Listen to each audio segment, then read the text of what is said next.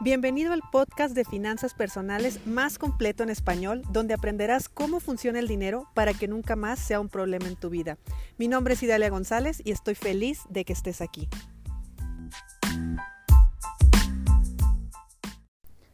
Hoy te voy a decir la diferencia entre pensar desde un, un punto de vista de pobreza económica y pensar desde un punto de vista de riqueza económica, porque mucho se dice de piensa como rico y no pienses como pobre, y pues sí, pero ¿cómo le hacen o, cómo piensan? Bueno, esto es muchísima información, pero para el episodio de hoy te voy a decir algo, te voy a decir uno en particular que, que a mi punto de vista es de los que más se notan o es de los que yo que sigo tanto a, la gente próspera que eh, me gusta estudiarlos, me gusta analizarlos, me gusta saber qué hacen, porque yo definitivamente nací, crecí bajo una programación de, pobreza económica.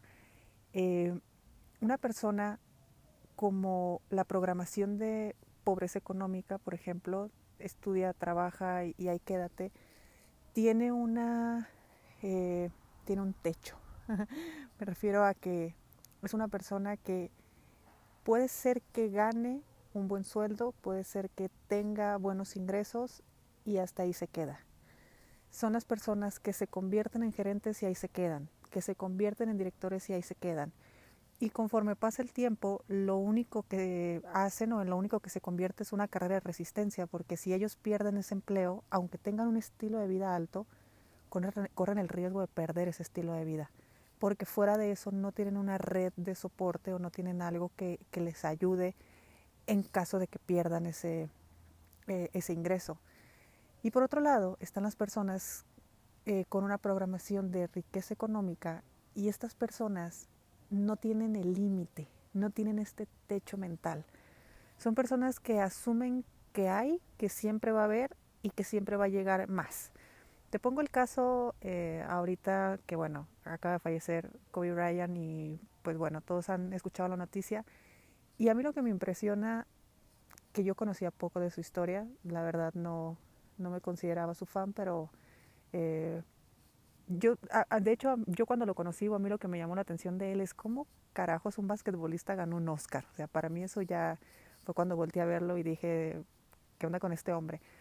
Y ahora que ha salido tanta información de él, eh, y, salieron sus números y como él sí es verdad que ganó muchos millones, cientos de millones de dólares eh, siendo jugador y con sus patrocinios.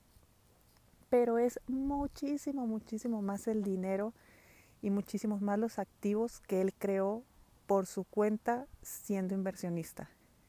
O sea, eso significa que él en realidad con su juego, ya ni siquiera con los patrocinios, solamente con su juego, él podía vivir súper bien, él era millonario ya.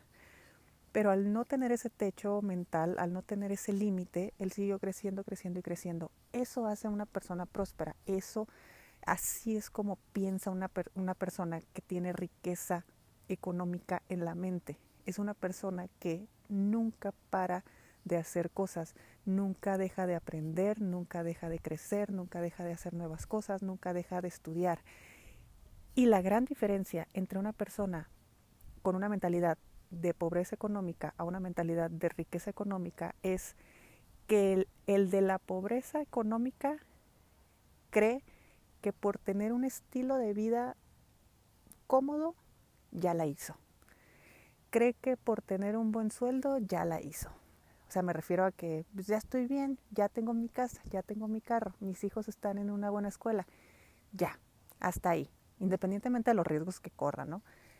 Y, otra, y una persona que piensa como una persona próspera, como una persona con una eh, riqueza mental muy, muy eh, afianzada en, su mente, en su cuerpo, en, todos lados, eh, es una persona que independientemente de la comodidad o del estilo de vida que pueda tener, siempre ve más allá.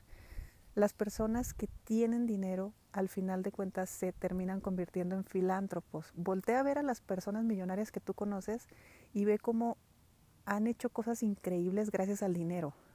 O sea, ellos no ven el dinero como una forma de tener lujos y peor aún, subir la foto en Instagram, eh, ven el dinero mucho más allá, ven el dinero como una forma de trascender, ven una forma en la que pueden fundar escuelas, en la que pueden fundar asociaciones, en las que pueden hacer el bien, en las que pueden impactar positivamente al mundo.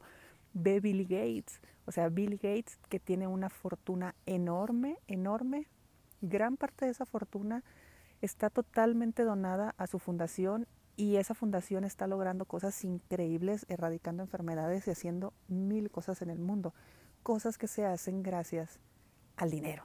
Así de fácil. Digo, muchas manos, pero esas manos necesitan dinero. Entonces, que no sea, que no seas tú el que se ponga ese techo mental.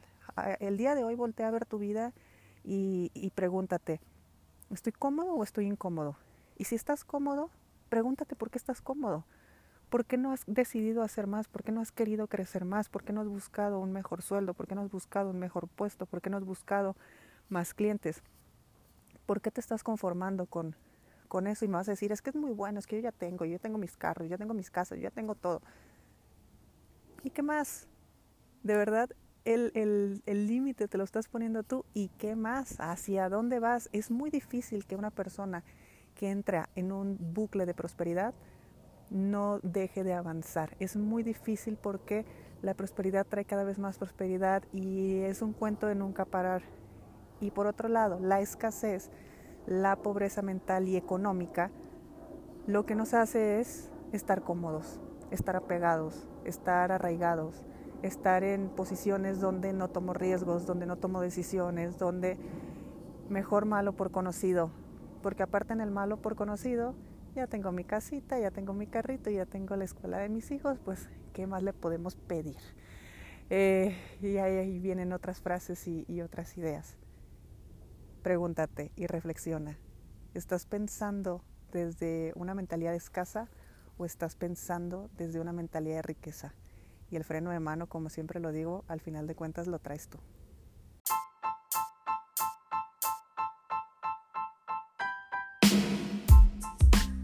Es momento de poner acción a lo que aprendimos hoy. No olvides suscribirte y comparte con tus amigos este podcast. Hasta mañana.